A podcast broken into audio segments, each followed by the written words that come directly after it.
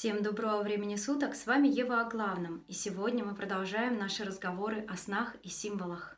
Мне бы очень хотелось помочь вам разобраться этим коротким видео и внести ясность в те моменты, которые могут вас тревожить. Ведь знаки — это то, что окружает нас повсюду. Символы — это часть нашего подсознания. Они сочетают в себе ресурсы вытесненных воспоминаний, тревог и даже говорят о комплексе или травме. Но порой мы склонны мистифицировать и преувеличивать значение плодов бессознательного. При расшифровке любого сна или символа главное помнить, что у медали две стороны.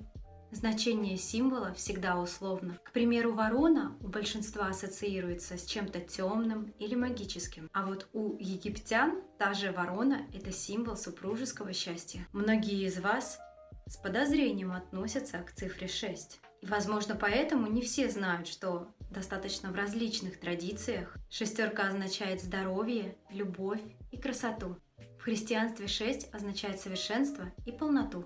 А у шумеров и евреев шесть дней – это шесть дней творения. Также, к примеру, мы привыкли, что Луна является олицетворением женской силы. Но наши предки, напротив, приписывали Луне мужские качества, а Солнцу – женские. И, надо сказать, были ближе к сути. Хотите быть ближе? Не ограничивайте себя и свое сознание. Расширяйте его информацией и избавляйтесь от безграмотности во всех ее проявлениях.